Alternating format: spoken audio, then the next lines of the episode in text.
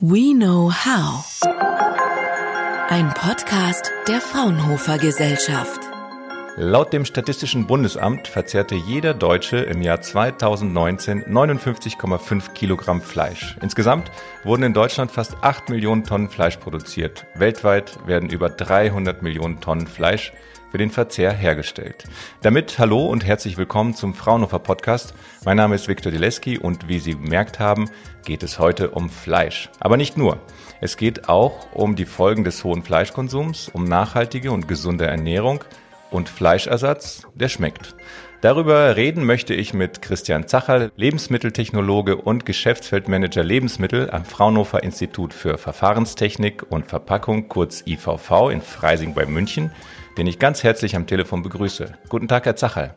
Ja, hallo zusammen. Schön, dass Sie dabei sind. Herr Zacherl, sind Sie ein Fleischesser? Ich bin ein Vegetarier, der nur sehr selten mal Fleisch isst, in dienstlichen Zwecken und einmal im Jahr an Weihnachten. Ich merke, Sie sehen das äh, eher locker, wohingegen die auf der gesellschaftlichen Ebene geführte Diskussion schon sehr kontrovers ist mit, ähm, sage ich mal, sehr extremen Positionen. Die Argumente der Befürworter und der Gegner des Fleischkonsums sind eigentlich hinlänglich bekannt und wir können nicht ähm, auf alles eingehen in der kurzen Zeit. Ich greife mir jedoch ein Argument heraus und zwar das, dass der menschliche Körper, also unser Stoffwechsel, das Fleisch und die tierischen Eiweiße braucht. Stimmt das heute noch so? Momentan ist das ähm, bezüglich der Eiweißversorgung äh, überhaupt nicht notwendig, dass wir Fleisch essen. Deswegen ähm, würde man es aus äh, Gesundheits- oder aus Nähr äh, Nährwertsgründen eigentlich nicht brauchen. Äh, das andere ist natürlich so ein bisschen der traditionelle Faktor. Wir sind es gewohnt, den Sonntagsbraten oder das Fleisch, das Steak genießen zu wollen. Also das ist ja ein Genusswert und wir äh, sind damit aufgewachsen, über Generationen sind gewöhnt, quasi Fleisch zu essen. Von dem her äh, ist es ja auch was, was an Tisch zusammenführt und eben ein gutes Gefühl hat. Also ist so quasi das äh, äh Gefühl, Fleisch zu essen oder die, die gute äh, der, der gute Geschmack und so weiter äh, ja auch quasi jetzt nicht per se negativ zu sehen. Ähm, leider hat es halt in den letzten Jahren ein bisschen Auswüchse oder die letzten Jahrzehnte Auswüchse angenommen, dass eben dann die Tierproduktion immer mehr äh, zur Effizienz getrieben wurde, so dass eben manche ähm, ja, Produktionstechniken hier halt ein bisschen äh, fraglich sind oder manche Leute, die aus ethischen Gründen eben ablehnen. Deswegen ähm, ist meine persönliche Meinung, Fleisch ist äh, nicht komplett abzulehnen, aber man sollte eben sich gute Gedanken zu machen, äh, wo kommt's her, wie wird's produziert? Nun, Zeit, um uns Gedanken zu machen, haben wir ja in den letzten Jahren reichlich gehabt. Genauer gesagt, wir hatten viele Impulse, um Gegenprozesse über den Fleischkonsum anzuregen. Wir hatten Gammelfleischskandale. Wir kennen die Bedingungen in der Massentierhaltung und der industriellen Fleischverarbeitung. Das jüngste Negativbeispiel liegt noch nicht so lange zurück. Und wir haben Zugang zu Daten über Rohstoff- und Ressourcenverbrauch wie den hohen Wasserverbrauch, Dennoch essen die Deutschen statistisch gesehen rund 60 Kilo Fleisch im Jahr. Auch Fleisch aus der Massentierhaltung, muss man ja dazu sagen. Kann man das nur mit Tradition erklären? Nee, äh, ja, jein, sage ich mal. Ich glaube, ähm, es ist einmal die Gewohnheit, äh, es ist überall verfügbar, es ist äh, billig auch und ähm, der Mensch verdrängt auch gern so dass man sich oft einfach nicht die Gedanken macht. Wenn man den Mittagssnack holt, dann ist es halt mal die, die billige Leberkässemmel. Und ähm, man ist es einfach so gewöhnt. Da weiß man, was man hat. Man weiß es, äh, was es äh, quasi, dass man danach satt ist. Ähm, und man schätzt es leider nicht mehr so wert. Also das ist so. Ähm, viele, wenn man die Leute fragt, die Verbraucher, sagen sie natürlich, sie würden gern mehr für Tierwohl äh, machen und hier mehr Geld ausgeben und die unterstützen artgerechte Haltung, aber an der Kasse schaut es dann doch wieder anders aus, dass eben ein Großteil eben sehr billig äh, verkauft wird und eben auch gefragt wird vom Verbraucher. Und da ist halt so ein bisschen die Diskrepanz da von theoretischem und praktischem Anspruch. Ähm, die Diskrepanz ist ja vor allem da, wenn man so sieht, äh, Fleisch ist so billig wie noch nie. Ähm, verglichen auch mit, äh, mit den pflanzlichen Bondons kostet ein, ein Patty vom Fleisch, ein Burger Patty, äh, mehr als die Hälfte weniger teilweise als das, was momentan ein pflanzliches Patty kostet. Und das ist irgendwie noch falsch, finde ich. Ja, sprechen wir über die Alternativen. Da gab es ja in den vergangenen Jahren eine Entwicklung vom Fleischersatz, Stichwort Tofu, hin zu Fleischalternativen, die das Fleisch, sagen wir, imitieren sollen und nicht ersetzen. Vor allem das äh, marketingwirksame Produkt der Burger ist ja hier auf dem Vormarsch, weil das neben dem Steak vielleicht der Inbegriff des Fleischprodukts ist. Ähm, hier gibt es viele Angebote, die das Ziel haben, dem Konsumenten ein Produkt anzubieten, bei dem das Gefühl entstehen soll, dass man kein Ersatzprodukt ist. Sie sagen ja, dass diese Ersatzprodukte im Vergleich zum Fleisch noch zu teuer sind, aber es geht ja neben dem Preis auch um den Geschmack. Wie bekommt man es hin, dass etwas nach Fleisch schmeckt, das kein Fleisch ist? Hm. Ja gut, da ist jetzt mal die erste Frage, muss es denn nach Fleisch schmecken oder muss es einfach neutral schmecken und nicht zu sehr nach Pflanze? Das sind jetzt mal die zwei Welten, die es gerade gibt. Und wenn man dort es schafft, diese typischen pflanzlichen Geschmäcker so weit wegzukriegen, ähm, so weit äh, aufzureinigen, dass das Produkt neutral schmeckt, ist es schon mal ein erster Riesenschritt gemacht. Wenn man sich auch überlegt, viele Fleischprodukte haben auch kaum Eigengeschmack, so Nuggets oder was, die leben eben von der Panade und ähnliches, so dass das Fleisch selbst oft gar nicht so schmeckt. Und das, was jetzt gerade so ein bisschen rübergeschwappt ist, die ersten Burger-Alternativen, die halt für, für den amerikanischen Verbraucher designt wurden, die sind halt mit diesem typischen rauchigen, beefigen Geschmack so aufgepimpt worden, dass eben äh, das so äh, diesen typischen Burger-Flavor, was ein Amerikaner eben mag, gern nachahmen kann. Und die helfen natürlich mit Aromen nach und mit ja, gut, Farbstoffen und ähnliches, dass eben dieser Eindruck des Fleisches, des Fleischaromas und so weiter entsteht. Mhm. Man kann also mit Gewürzen einen Geschmackseindruck erzielen, den man vom Fleischgerichten kennt. Das führt mich zu der Frage nach der Sinneswahrnehmung. Optisch bekommt man es ja ganz gut hin, dass der Burger, um hier beim Beispiel zu bleiben, so aussieht wie ein Fleischburger, also mit echtem Fleisch. Die Gewürze leisten dann einen weiteren Beitrag. In der Lebensmittelindustrie wird schon lange auch mit Aromen gearbeitet. Kann man also dem Kopf vorgaukeln, dass es Fleisch ist, indem man Optik, Konsistenz und Würze, Aromen etc. an das Fleischprodukt anpasst? Ähm, das ist eine ganz spannende Sache, wie man ähm, wir, wir nennen das Multisensorik, äh, wie man ein Produkt gestaltet, dass es möglichst hohen Genusswert hat. Weil man schmeckt ja nicht nur mit der Zunge oder mit der Nase oder mit dem Auge, das ist alles im Kopf kombiniert. Das Hirn ähm, verknüpft alle sensorischen Modalitäten zu einem Gesamteindruck, zu einem Gesamtsinneseindruck. Und so ist es eben auch ganz oft bei unseren Entwicklungen, dass wir halt das Gesamtprodukt anschauen müssen. Ähm, da spielt der Geschmack, also die fünf Geschmacksrichtungen, das ist jetzt im Fleisch hier das salzige Umami und so, was eine Rolle spielt. Ähm, dann eben die Flavors, also das Rauchige, das äh, Fleischige und so weiter, theoretisch äh, eine Rolle, aber das sind oft die Röstaromen auch, die beim Braten entstehen können. Ähm, aber was noch viel wichtiger ist, ist einfach die Textur. Wir haben es ja ähm, erst vor einigen Jahren äh, im Markt äh, sind diese äh, gefaserten Fleischprodukte aufgetaucht, die eben eine muskelfaserähnliche Struktur haben. Äh, und das war eben äh, der Sprung vom Tofu zum erst, äh, Fleischersatz 2.0, sage ich, äh, dass hier auch der Textureindruck oder der, der, das Mundgefühl viel, viel näher am echten Fleisch ist. Und das ist eben eine, eine generell sehr spannende Textur, die der Mensch wohl gern mag, dass man eben auf was beißt, was faserig ist, dass man was durchbeißt, aber trotzdem einen saftigen Mund, äh, ein saftiges Mundgefühl hat. Und ähm, dieses Gefühl kommt eben auch noch dazu für, für diesen Gesamteindruck im Kopf. Und da haben wir eben über die Technologien, die jetzt die letzten zehn Jahre langsam so etabliert wurden, viel mehr Spielraum, als wir vorher hatten.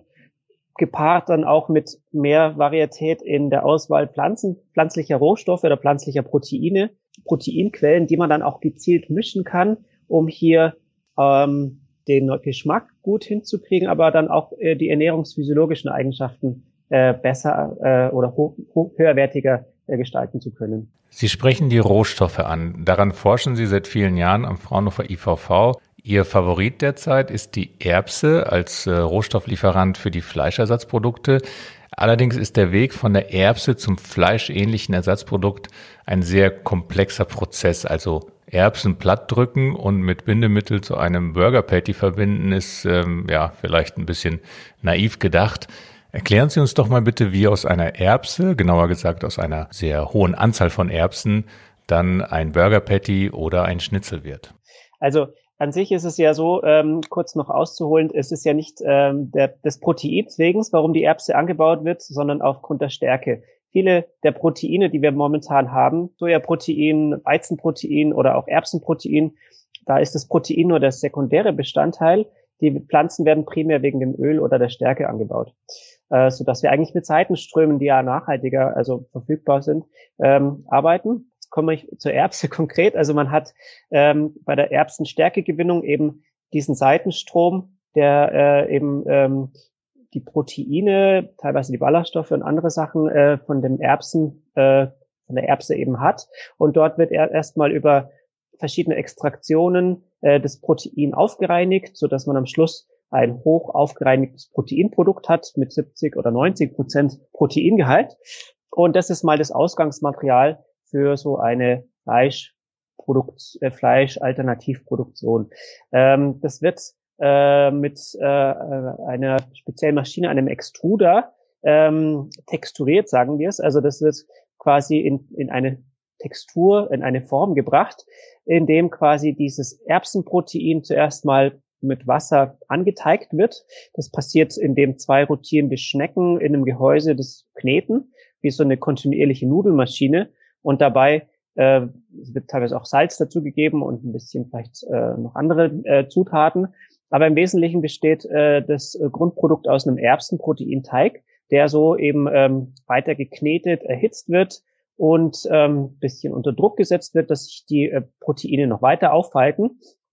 Und am Ende dieses Knetprozesses kann man in zwei Richtungen gehen. Entweder man hat eine Expansionsdüse, das heißt, man hat ähm, den hohen Druck, der in dem Gehäuse herrscht, schlagartig expandiert, sodass am Schluss das Produkt so ein bisschen aufschäumt, weil auf einmal der Druck weg ist und es bläht sich so ein bisschen auf, so wie man die Erdnussflips oder Frühstückscerealien kennt.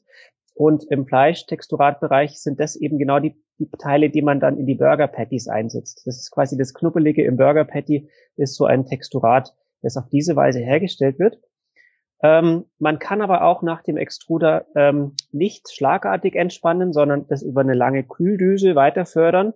Und über diese Kühldüse wird sich dieser Proteinteig ähm, langsam abkühlen und erstarrt schichtweise, sage ich mal, und hat dann eben so eine Faserstruktur durch die verschiedenen Schichten, die da nacheinander erstarren, der dann ähm, äh, am Ende eine Faserstruktur hat, die halt die richtete Fasern haben, ähnlich wie man Muskelfasern kennt. Und das ist dann ein Pendant zu einem Filet oder zu einem gewachsenen Stück Fleisch, wo dann eben einheitliche Fasern drin sind und diesen Strang kann man dann eben für Filets oder für Geschnetzeltes oder für ähnliches dann verwenden, um dort dann eben ein Veggie-Schnitzel draus zu machen. Mhm. Ähm, bleiben wir mal bei den Rohstoffen, machen aber einen Sprung von den Proteinen hin zu den Ausgangsprodukten und somit auf eine globalere Ebene, nämlich die Tatsache, dass der technische Ausdruck Fleischproduktion auch die Aufzucht der Tiere beinhaltet, die Futtermittel benötigen und diese bestehen ja aus denselben Rohstoffen, aus denen man Ersatzprodukte machen könnte und somit den Hunger in vielen Regionen dieser Welt mindern könnte. Können Sie uns kurz hier die Zusammenhänge erläutern?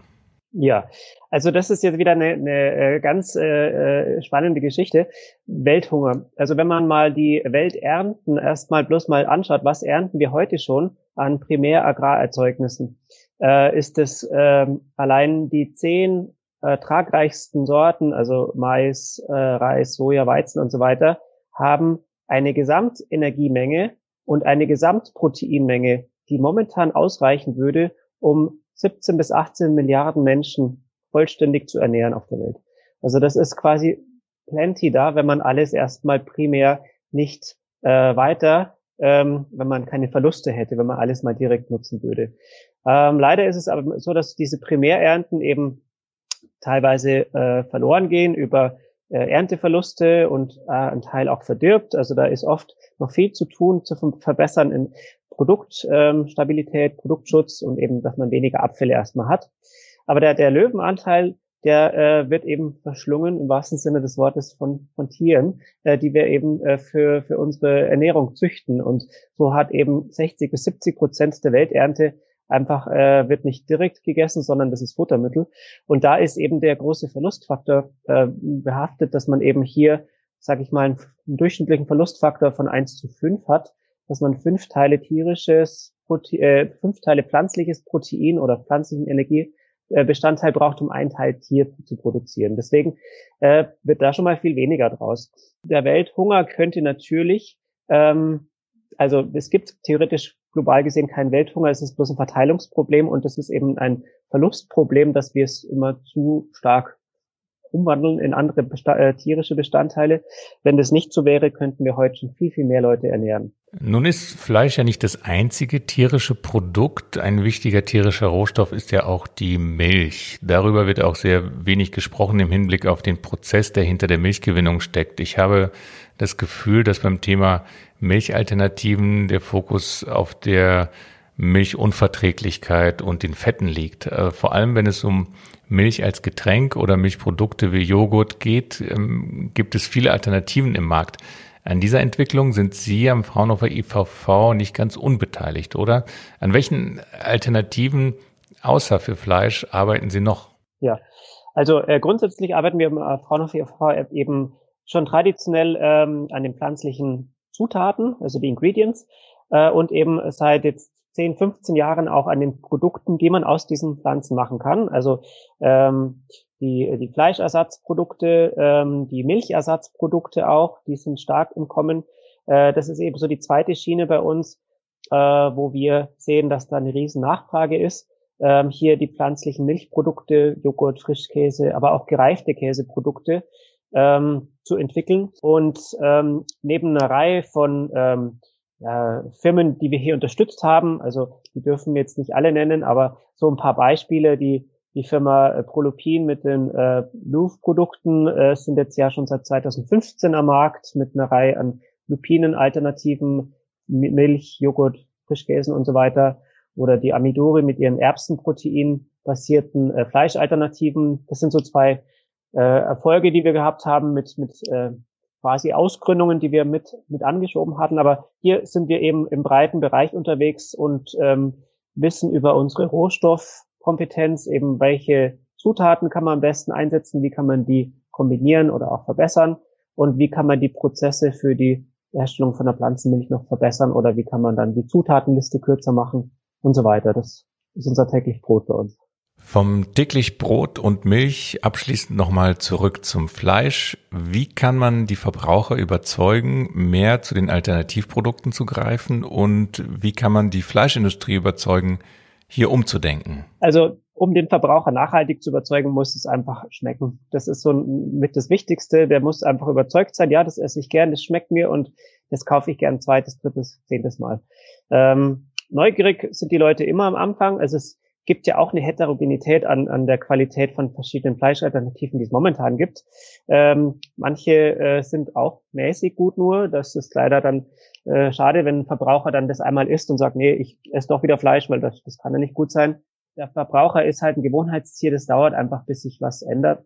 Und ähm, das muss langsam auch über die Generationen teilweise wachsen. Und manchmal braucht man vielleicht auch äh, für alle Bevölkerungsgruppen ähm, andere Konzepte, dass man denen das nahebringen kann, weil das ist jetzt nicht nur das Lifestyle-Produkt als Burger. Man braucht auch mal vielleicht für Leute, die halt eher das klassische Produkt gewöhnt sind, den Braten und ähnliches, dass man da auch die an die Hand nimmt und guckt, ja, was, was kann ich dem denn geben, dass der eine Alternative findet. Ähm, das ist die eine Sache. Die andere ist die, dass es halt, hat man eben vor kurzem ja auch gesehen, immer noch ähm, Lobby, Lobbys gibt, die eben verhindern möchten, dass hier das zum Beispiel äh, äh, Burger-Alternative oder Veggie-Schnitzel genannt werden darf, ähm, weil es eben dem Fleisch zu nahe kommt äh, vom Wortlaut her und wurde früher begründet, dass der Verbraucher getäuscht werden könnte, was aber in diese Richtung meist nicht stimmt. Und dem wurde auch äh, jetzt recht gegeben. Ähm, über eine Kampagne hat eben die EU entschieden, dass es einfach weiterhin so heißen darf, auch äh, Burger-Alternative.